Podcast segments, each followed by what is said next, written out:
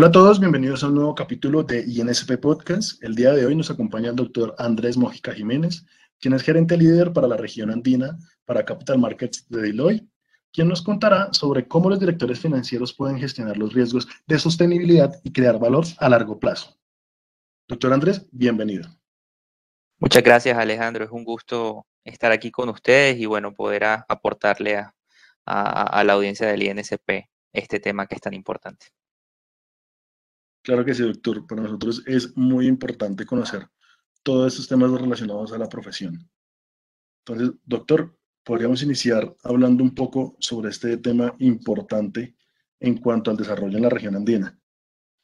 Por supuesto.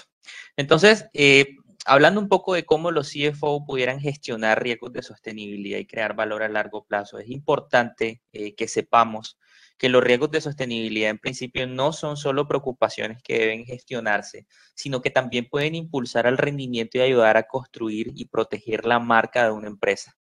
En ese sentido, los riesgos ambientales, sociales y de gobernanza, que son los riesgos que conocemos como riesgos ESG, exigen cada vez más la atención eh, de los directores financieros o los CFO, como comúnmente se les conoce en el argot popular.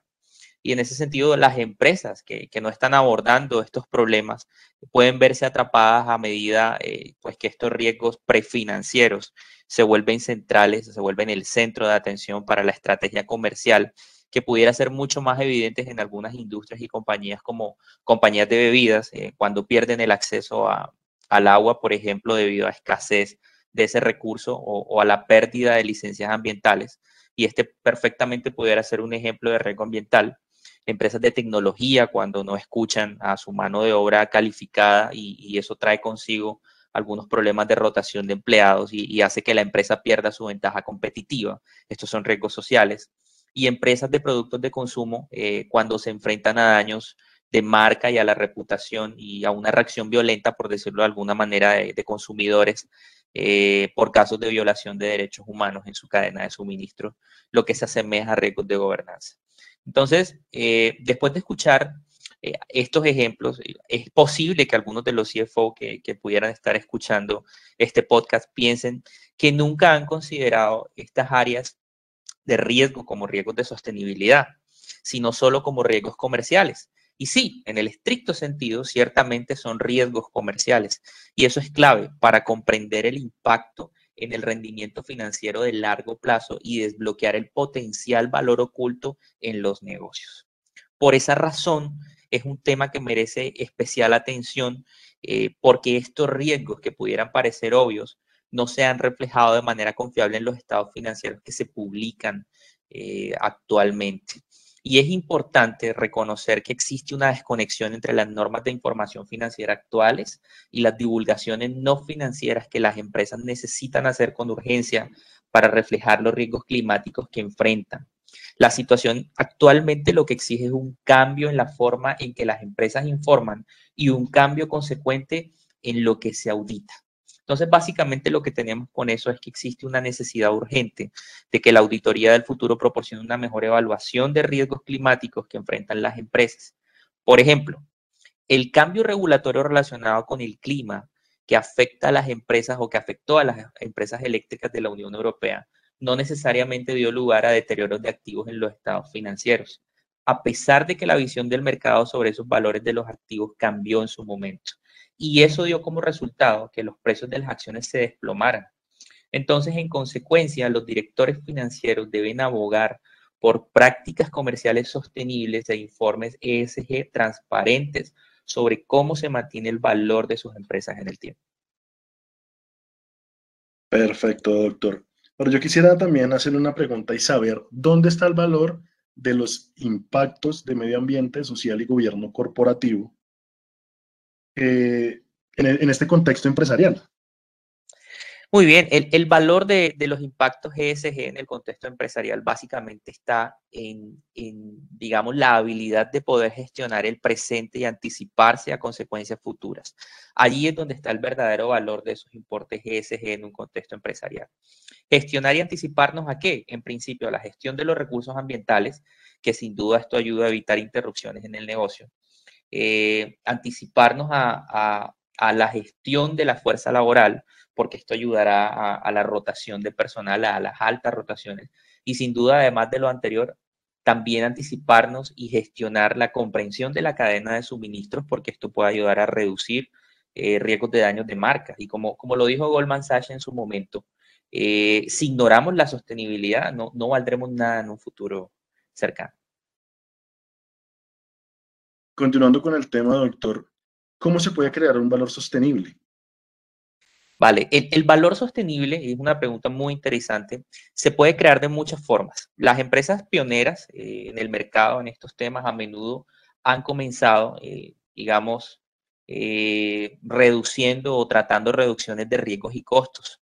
Con el tiempo empiezan a desarrollar estrategias para aumentar creación de valor, incluyendo en última instancia, digamos, intangibles como marca, cultura, entre otras. Y de manera alentadora, estas acciones básicamente lo que hacen es que tienen un doble propósito. Primero, ayudan a evitar posibles daños de marca eh, y reputación, pues que a menudo acompañan eh, riesgos de sostenibilidad, ¿no?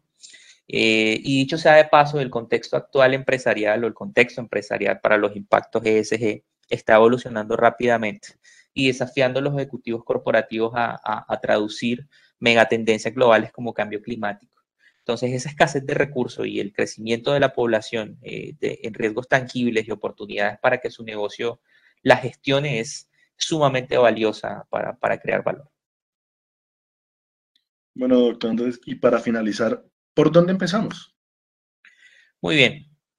Lo primero es, tenemos que comenzar por tener un pensamiento integrado. Y con tener un pensamiento integrado me refiero específicamente eh, a la sinergia que, debe haber y una mayor colaboración entre un CFO, un director financiero y un director de sostenibilidad en una compañía.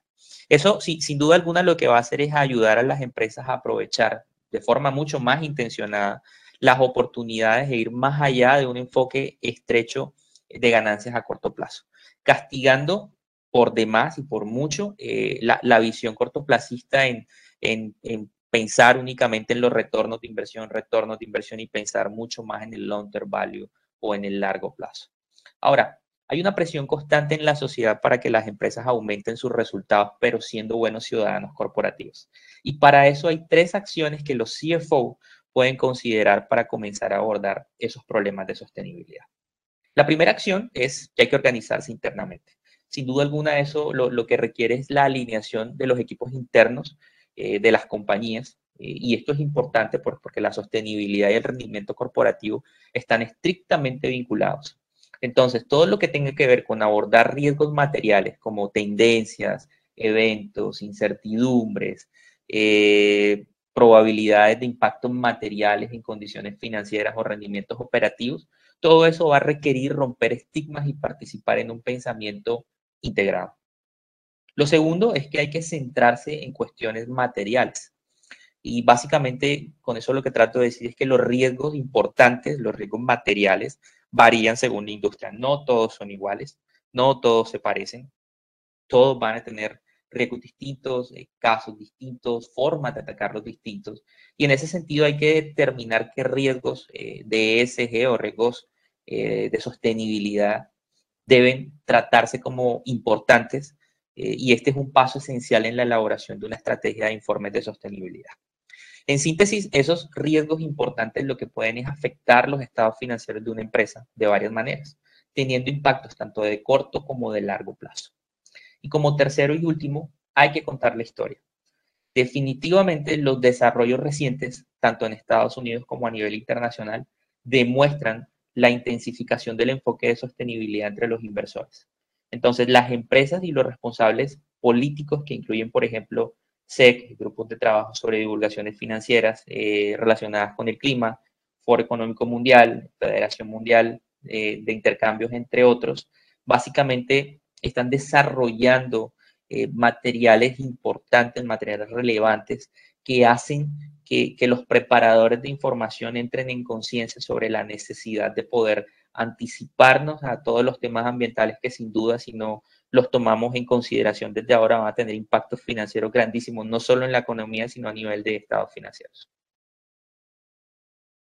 Doctor Andrés, de verdad, muchísimas gracias por compartir esta información tan relevante para todos los seguidores del INSP y por aceptar esta invitación que le hacemos desde el Instituto Nacional de Contadores Públicos. A ti, Alejandro, es con todo gusto. Ha sido un placer.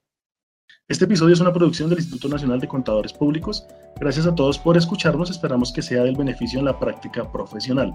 Le damos las gracias al doctor Andrés Mojica Jiménez por compartir sus conocimientos y experiencias. Los invitamos a disfrutar de este y otros contenidos de interés en www.insp.org.co y en nuestra cuenta oficial en Spotify. Mi nombre es Alejandro Chila. Hasta una próxima oportunidad. INSP Podcast, escucha la voz contable.